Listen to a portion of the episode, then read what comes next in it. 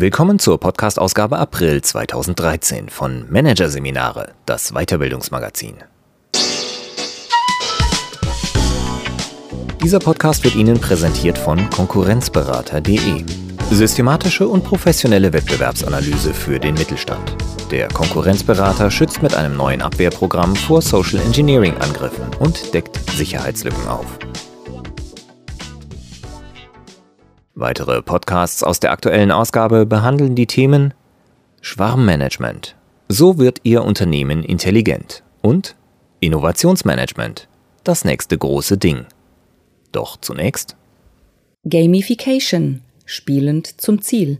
Von Konstantin Gillies. Spielen wird zum Wirtschaftsfaktor. Indem Sie den Spieltrieb Ihrer Mitarbeiter befeuern, frischen Unternehmen müde Meetings auf, wecken die Lust auf Weiterbildung und geben der Arbeitsmotivation Auftrieb. Experten loben den Trend, aber sie warnen auch vor den Gefahren, denn die falschen Spiele wirken kontraproduktiv. Hier ein Kurzüberblick des Artikels. Gamification als Wirtschaftsfaktor. Wer vom Trend zum Spielerischen profitiert. Den Dankeschön-Knopf drücken. Wie spielerische Formate Feedback-Prozesse beflügeln. Von Münzen und Meetings. Warum Besprechungen spielerisch besser werden können. Marketing-Spielchen. Wie Firmen Kunden mit Games binden. Nur herumdaddeln bringt nichts. Warum Spiel nicht gleich Spiel ist. Vorsicht Bonuseffekt. Welche Gefahren in den falschen Spielen lauern. Und der Ernst im Spiel. Worauf zu achten ist, damit Spielereien im Business wirklich etwas bringen. Wie bringen wir unsere Top-Manager dazu, bei einem E-Learning-Programm mitzumachen? Vor diesem Problem stand unlängst die Beratungsgesellschaft Deloitte. Das Unternehmen hatte ein digitales Weiterbildungsprogramm für 150.000 Führungskräfte weltweit aufgelegt. Die Inhalte waren hochklassig, kamen unter anderem vom Harvard Business Verlag und der Stanford University. Trotzdem blieb das Interesse mau. Deshalb griff Deloitte zu einem Trick und zog die sogenannte Leadership Academy ein bisschen wie ein Spiel auf. Lerneinheiten wurden zu Missionen zusammengefasst. Teilnehmer können jetzt auf einfachen Statusbalken im Intranet ablesen, wie weit sie sind. Wer ein Lernziel erreicht hat, wird mit einer virtuellen Plakette geehrt, die auch die Kollegen sehen können. Genau dieses Wettbewerbsmoment hat scharenweise Manager angelockt. Seit es Plaketten und Bestenlisten gibt, stieg die Zahl der Nutzer, die täglich auf das Angebot zugreifen, um 47 Prozent. Spielend zum Ziel. Dieses Prinzip entdecken immer mehr Unternehmen. Das Schlagwort lautet Gamification. Firmen gestalten Abläufe so, dass sie sich wie ein Spiel anfühlen. Im Marketing, in der Weiterbildung oder in der Rekrutierung. Das Thema wird jetzt heiß, weil die technischen Möglichkeiten da sind, erklärt Heike Simmet, Professorin für Betriebswirtschaftslehre an der Hochschule Bremerhaven. Sie rechnet damit, dass sich Gamification zu einem ernstzunehmenden Wirtschaftsfaktor entwickelt. Das Marktforschungsunternehmen M2 Research aus den USA sieht das ähnlich. Es erwartet, dass schon in vier Jahren 2,8 Milliarden Dollar damit verdient werden, die Wirtschaft zum Spielplatz umzubauen. Momentan liegen die Umsätze bei 212 Millionen Dollar. Davon profitieren werden vor allem Agenturen, Betreiber von Spielplattformen sowie interne Entwicklungsabteilungen. Warum entdecken die Firmen ausgerechnet jetzt den Spieltrieb? Ganz einfach, weil ihre Kunden und Mitarbeiter genau das erwarten. Wer heute in den Beruf kommt, hat schon 10.000 Stunden mit Videospielen verbracht, erklärt Mario Herger. Der gebürtige Österreicher leitet beim Softwarekonzern SAP eine weltweite Initiative zur Gamifizierung. Herger ist überzeugt, dass keine Firma in Zukunft umhinkommt, ihr Business für die junge Belegschaft ein wenig wie Bildschirmsport zu inszenieren. Einen gewissen Wettkampffaktor und schnelles Feedback müsse jeder Job bieten, meint Herger. Professorin Simit stimmt zu. Die Generation Y geht dahin, wo ein Spiel läuft. SAP arbeitet schon mit Hochdruck daran, vormals langweilige Abläufe für die Generation PlayStation kompatibel zu machen.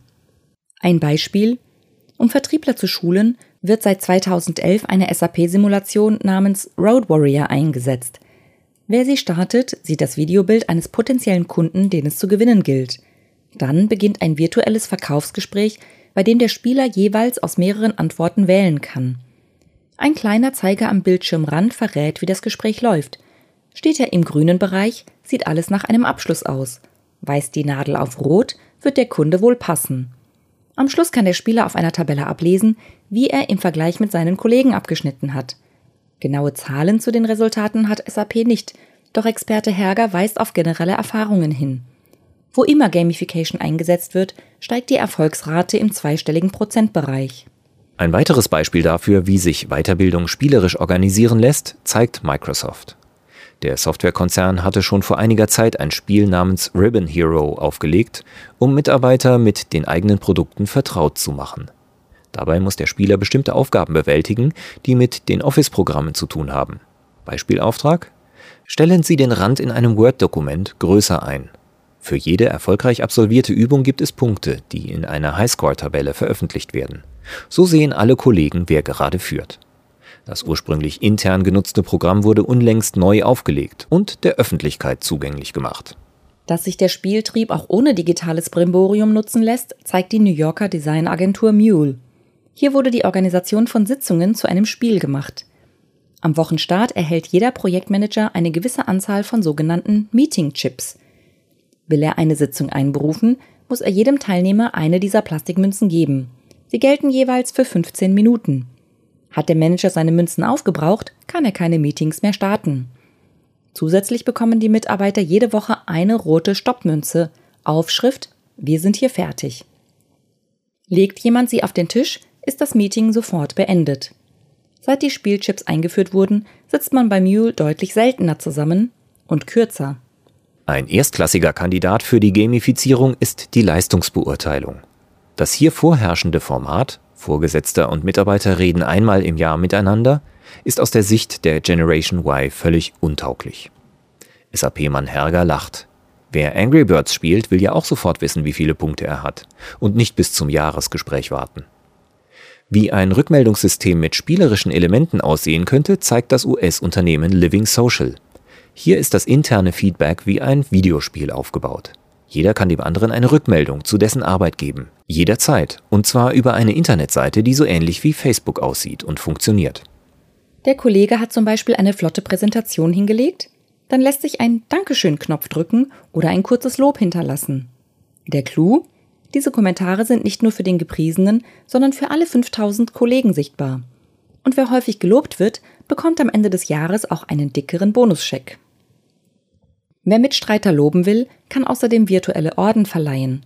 Sie erscheinen als kleine Grafik neben dem persönlichen Profil im Intranet. Manche Orden sind an harte Kriterien geknüpft. Für die begehrte Truthahn mit Soße Medaille zum Beispiel muss man die Umsatzziele drei Quartale lang erfüllen. Daneben gibt es einige softe Orden, die unter dem Radar Auszeichnungen etwa, für Kollegen, die im Verborgenen gute Leistungen bringen. Diese Flut von Orden, die für alle sichtbar sind, heizt den internen Wettbewerb kräftig an. Das bislang eindrucksvollste Beispiel für Gamification im Marketing liefert Nike.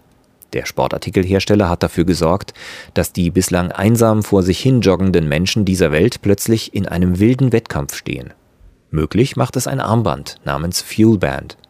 Es misst, wie viel sich der Träger über den Tag hinweg bewegt. Wer will, kann seine Bewegungsbilanz auf einer speziellen Webseite namens Nike Plus mit der ganzen Welt teilen oder dort damit angeben, wie schnell er seine Joggingrunde durch den Park absolviert hat. Die Bestzeit zeichnet eine passende Handy-App auf, die der Sportkonzern ebenfalls verschenkt. Nike Plus funktioniert wie ein guter Trainer. Wird die persönliche Bestzeit erreicht, gibt es einen virtuellen Wimpel. Genau wie für 30 gelaufene Kilometer oder andere sportliche Leistungen. Experten loben die Webseite als extrem sticky, also klebrig.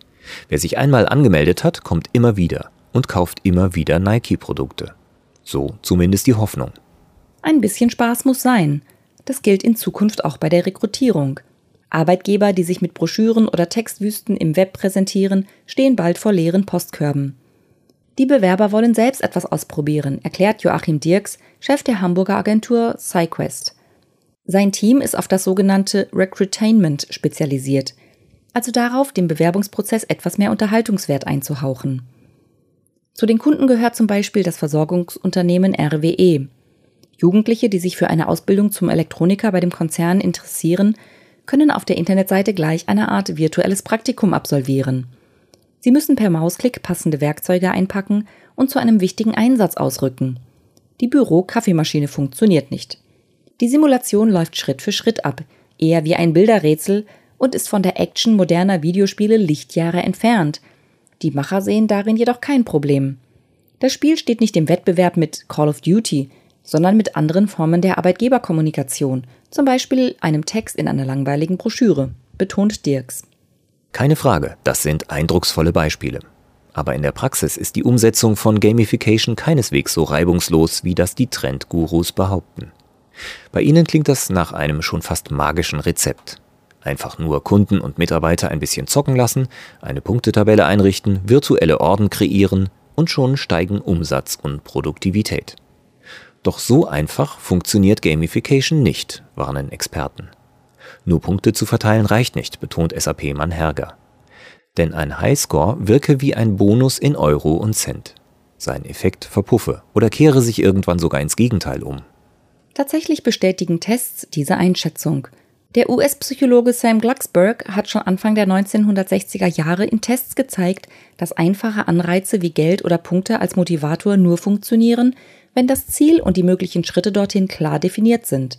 Geht es jedoch darum, kreativ zu denken und völlig neue Lösungen zu finden, schneiden Probanden, denen Geld angeboten wird, sogar schlechter ab als solche, die zu einem unverbindlichen Brainstorming aufgefordert werden.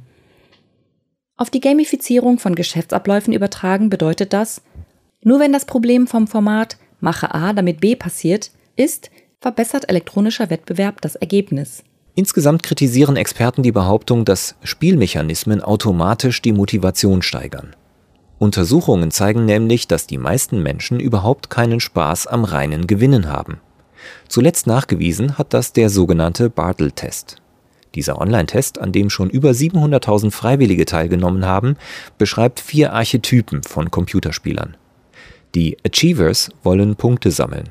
Den Explorers macht es Spaß, fremde Welten zu erkunden. Die Socializer suchen vor allem die Gemeinschaft der Spieler. Und nur die Killers lieben nichts mehr als den Kampf. Typischerweise ist jede Persönlichkeit ein Mix aus diesen Archetypen. Man ist also 10% Killer, 50% Socializer, 40% Achiever und 10% Explorer. Und genau diese Verteilung ignorieren Business-Spiele häufig. Statistiken zeigen, dass nur 1% aller Menschen reine Killer sind. Und darunter sind obendrein so gut wie keine Frauen, erklärt SAP-Experte Herger. Wer also nur auf virtuellen Wettkampf setzt, sperrt einen Großteil der Belegschaft aus. Wie muss also ein Ablauf gamifiziert werden, damit viele Teilnehmer bei der Stange bleiben? Die Antwort ist simpel. Das Spiel muss echten Nutzen bringen.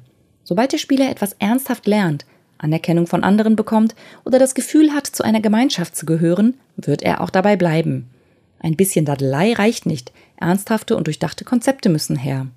Und vielleicht auch ein neues Wort, denn Gamification nähert sich mit großen Schritten dem Höhepunkt der Hypekurve.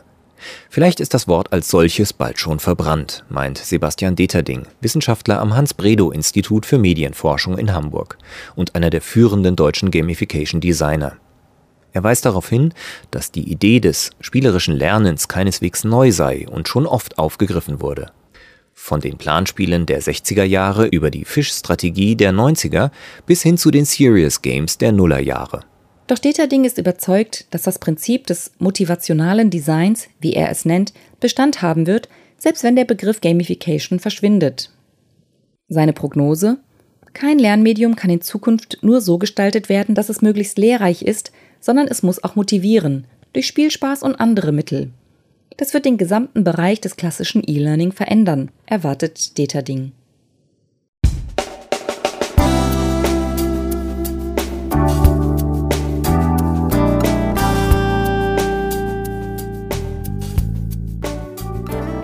Sie hörten den Artikel Gamification, spielend zum Ziel von Konstantin Gillies aus der Ausgabe April 2013 von Managerseminare, produziert von Voiceletter.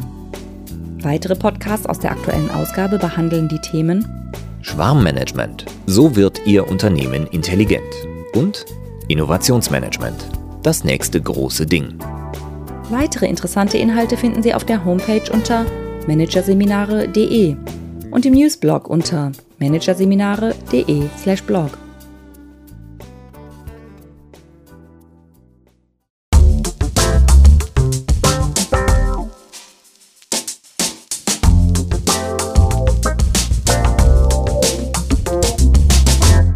Das war der Podcast von Managerseminare, das Weiterbildungsmagazin. Ausgabe April 2013. Dieser Podcast wird Ihnen präsentiert von www.konkurrenzberater.de. Mit einem Minimum an Aufwand vor der Konkurrenz schützen. Übrigens, immer mehr mittelständische Unternehmen investieren in eine professionelle und systematische Wettbewerbsbeobachtung und sind dadurch schneller als Sie, positionieren sich besser und machen mehr Umsatz. Mehr Informationen dazu, wie Sie sich schützen können, finden Sie unter www.konkurrenzberater.de.